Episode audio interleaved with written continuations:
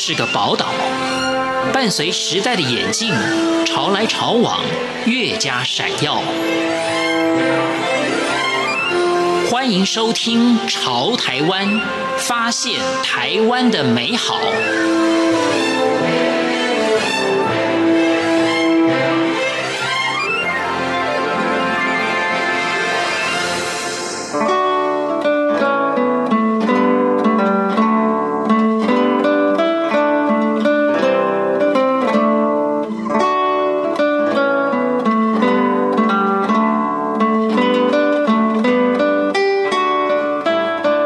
各位听众朋友，您好，欢迎收听《潮台湾》，我是赵伟成。一般命理师给人的第一个印象，不外乎是穿着唐装、戴着墨镜，不时地说着玄之又玄的道理，为人指点迷津。但是随着时代进步，许多命理占卜工作者早已摆脱以往的既定形象，他们可能有不错的学识背景，他们或许有丰富的人生阅历。他们也许有命理占卜之外的其他事业，让命理界呈现出多元清新的面貌。今天朝台湾介绍的这位人物，虽然年纪很轻，却是各大媒体竞相邀请的对象。若是很少涉及算命领域的人，会以为他是广告设计师、服装设计师，殊不知他是一位研究塔罗牌、十二星座的老师——小孟老师。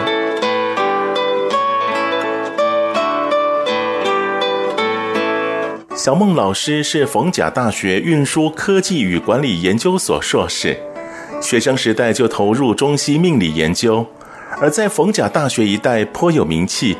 只是有着研究生的身份，却从事命理工作，这消息传入师长耳里，不免让师长有几分尴尬，也觉得学生似乎有些不务正业。直到有一次，指导教授开车经过小孟老师的工作室。看到现场的排队人潮，才对小孟老师的工作有不同的观感。那时候我是念硕士班，交通运输。然后在我念硕士班的时候，其实我的指导老师对我很好，因为他是所长。那因为我下面的那一些呃学弟学妹还有学长啊，全部都是往往上走，或者是考公务员。然后只有我一个人做命理。因为那时候几乎很多学校的老师都知道，说是那个小孟老师很像是冯甲的学生，而且是教官所。然后那个所长就说。你论文赶快写完，然后赶快就是去做别的，不要去做这个了。那是有有一次是我坐他的车，因为我另外一个同学要毕业，我还没有毕业。后来我那个同学要毕业的时候，我们老师开着车，他载我们两个经过我们的店，我就跟我们的老师说，主任说，主任，那这是我的店。他说哇，怎么前面排那个四四五十个人在那边等？我说没有，他们要拿号码牌。他说天哪，你这样这个有办法这样子？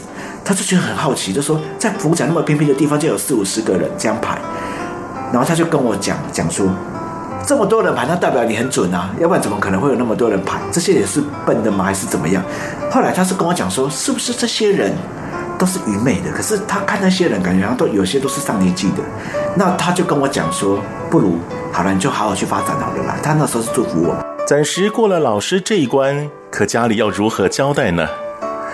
家族都是保守之人，培养小孟老师念研究所，不就是要学有专业、光耀门楣？怎么能让孩子从事命理工作呢？随着小孟老师名气远播，上电视节目的机会越来越多，家人终于知道他从事命理工作。面对母亲的指责，小孟老师勇敢表达自己的兴趣，告诉母亲。只要认真钻研，命理也能出状元。母亲被说服了，小孟老师才放手一搏，全心的投入命理工作。那是我家人比较反对的，因为我我本来在台中念书，我一直骗他说我都在好好的念书，专心的念书，那我只是延毕。后来他是电视播了，我才知道，我亲戚朋友看到打电话给我家人，大概有七八个人。我妈看到说奇怪，我对儿子怎么会在里面？他说我在到底在干嘛？打打给我骂我这样。我说我在算命，他说不行啊。我说不会啦，那个只是有趣的看图说故事而已。然后他们一直都很烦我，我就我就跟他分析。他听完就觉得说，哎，对啊，那好像还可以哦。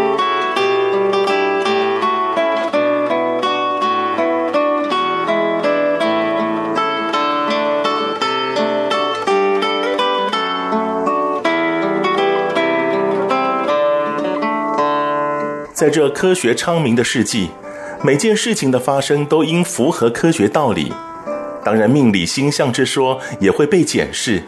小孟老师认为，身为命理工作者，也应变通趋势，与时偕行，以不违背自然的义理，以现代人能理解的语汇为人解惑。这不但不是迷信，也是科学的方法。我自己说算命是这么多年了，大概二十几年，我觉得它是一种帮助一个人。看你遇到什么的老师，那如果你遇到的是很好的老师，正派老师，他会告诉你说，你干嘛要这样想？像有些被家暴的，他说我去很多地方算，他都告诉我说我这是欠他，所以我要一直被他打。我说怎么可能？所以我做的方法就是让他们醒来。同业也有非常好的，而只是说我这一块我自己会跟他们说，你应该要怎么样醒来，而不是一直陷在里面。我都会告诉他们一些他们现在遇到的困境，怎么样去解开。所以我倒觉得说算命其实我们有点像是他旁边的顾问，所以我都会把迷信这个剔除，就是用人的方式来告诉他们。从事塔罗牌占卜多年。小孟老师看尽了世间百态，无论达官显要还是市井小民，人生终会走到尽头。若是抑郁度日，还不如欢喜过活。就看见无常，哎，看到很多老板他本来事业很好，跌了；那很多老老板也是跌了之后爬起来。那我就看到人生百态，我就觉得有钱的人、没有钱的人，什么样的人都不快乐，真的都不快乐。所以我都觉得说，我们都要保持那种。欢喜心，而且我们随时都要认认知说，这是事实，社会上就是空无啦，我们一切都是空无。好，所以我也是经营这个事业才会发发现说，哦，原来哦，上天给我的任务并不是说要我去算这些客人，而是要我看尽这些人，然后让我知道说，这是原来故事这么多，然后原来上天要我修，有没有修行的修，就是要来修说。那我看那么多人之后，我有一个心得。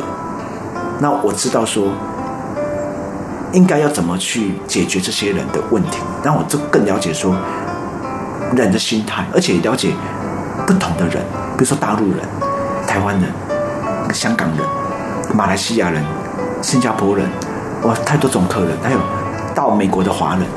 他们每个人的心理、心态，他们的各行各业，他们的内心，哎，光这样的人就不一样了。他以今年常发生的新闻为例，有些人心情苦闷，日日哀叹，最后选择以不治的方式来解决问题。但是每个人都会有自己的人生考验，如何海阔天空，完全操之自己。不管你身处在哪里，不要去抱怨。你有时候你要抱怨的时候，你要多看看说比你更惨的，你不要去去看好的。因为那些很好的人，他们一定更苦。你有看不见的苦，好，所以这是我做命理以来，我自己看到每一个人，我就觉得这是我的镜子，一一一面镜子，看到好多好多百态。命理星象之说既然存在，就是仍然有人会借由塔罗占卜得到指引。不过答案是好是坏，始终让人耿耿于怀。就因为如此。小孟老师更希望大家能理性看待算命，别被占卜出来的负面答案所影响。我都会告诉他们说，其实你要改变塔罗牌这样子的一个迷咒。什么叫迷咒？就是老师告诉你不好的，你不要相信。我都跟客人讲，客人都吓一跳。我就说你要逆他而行，你就会战胜命运。就是譬如说，老师告诉你说你不会考上台大医学系。我就要告诉老师说，你不准，我要证明给你看，我就是可以。不要被命运战胜，但是老师也会希望说，因为你听的算命师讲不好的，你更努力、更拼，然后来让自己认为说，对我严重的缺乏那一块，意思是我自己不认真，而不要因为老师讲的这句话暗示你，然后你就真的不去做，那你这样子你就是迷信，然后到最后就是命越算越不好，就是这个道理。好，所以我都会跟客人说，老师算不好的，你不要觉得说就一定会这样。命运不是宿命，命运一定是可以改变的。如果命运是宿命的话，那恐怖，那大家都不用生活，那这样活着没有意义啊。所以我觉得上天创造我们出来，也是因为怎么样啊？要让我们可以很开心快乐的生活，而不是被这些命运束缚。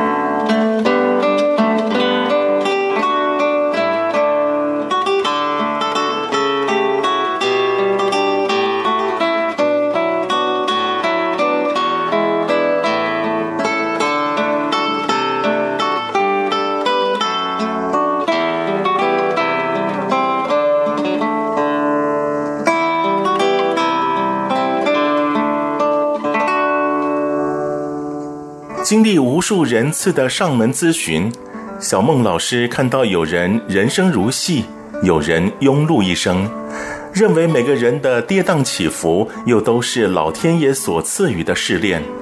同样，小孟老师也觉得自己有幸为人解惑，已经是幸福中的幸福了。我觉得做这个行业给我最大收获是，可以去知道说，原来我是这么的幸运，这么幸福。好，这是我常常跟客人说的，就是说，你有时候你要去看，你不要去看那些很有钱的人，你看那些有钱人，他们都很不不开心。像我常常跟一些老板坐飞机，然后帮他们去大陆看他们的工厂什么，他们在飞机上面都会一直说他们多辛苦啊，怎样怎么经营不好啦，然后被什么人烦啊。我就觉得，要是我是那老板，我会觉得说我怎么会那么的辛苦？那我看到了很多很很底层的。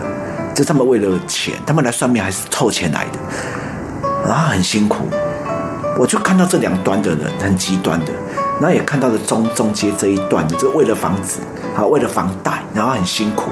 所以我就觉得说，我如此的幸运，都可以不用操烦这些事，因为我看过这全部的人之后，我更满足于现状。也因为时代的改变。小孟老师让塔罗牌不只是占卜，也可以借由塔罗牌游戏了解儿童的性向发展，作为父母教育小孩的参考。同时，让命理带动观光，吸引更多的国外观光客来到台湾体验占卜的奥妙。我们希望说，让小孩子幼儿这一块很重要。我们要让妈妈知道说，幼儿里面在学学什么，在想什么。所以我们会有那个曼陀罗占卜。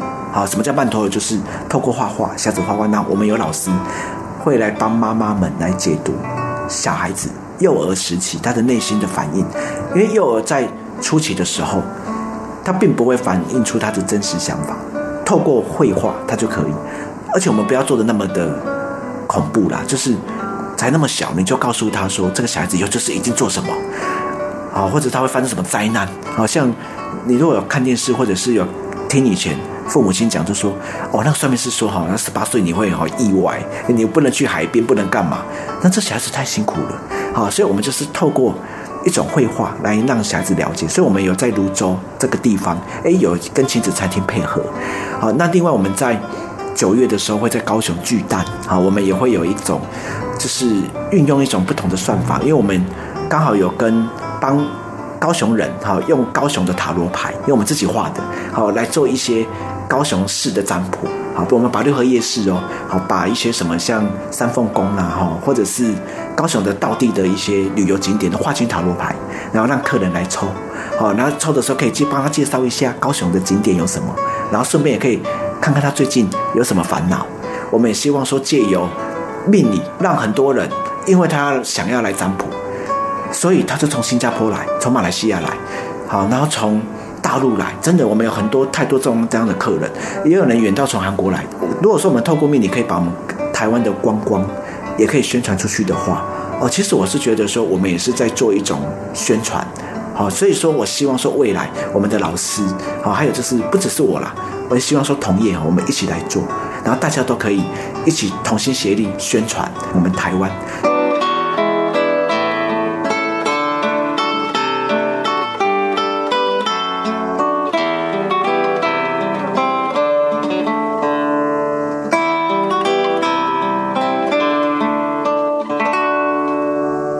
小孟老师希望命理行业也能顺应世代，摆脱怪力乱神，站在亦师亦友的立场，提点大家突破难关，共同学习成长。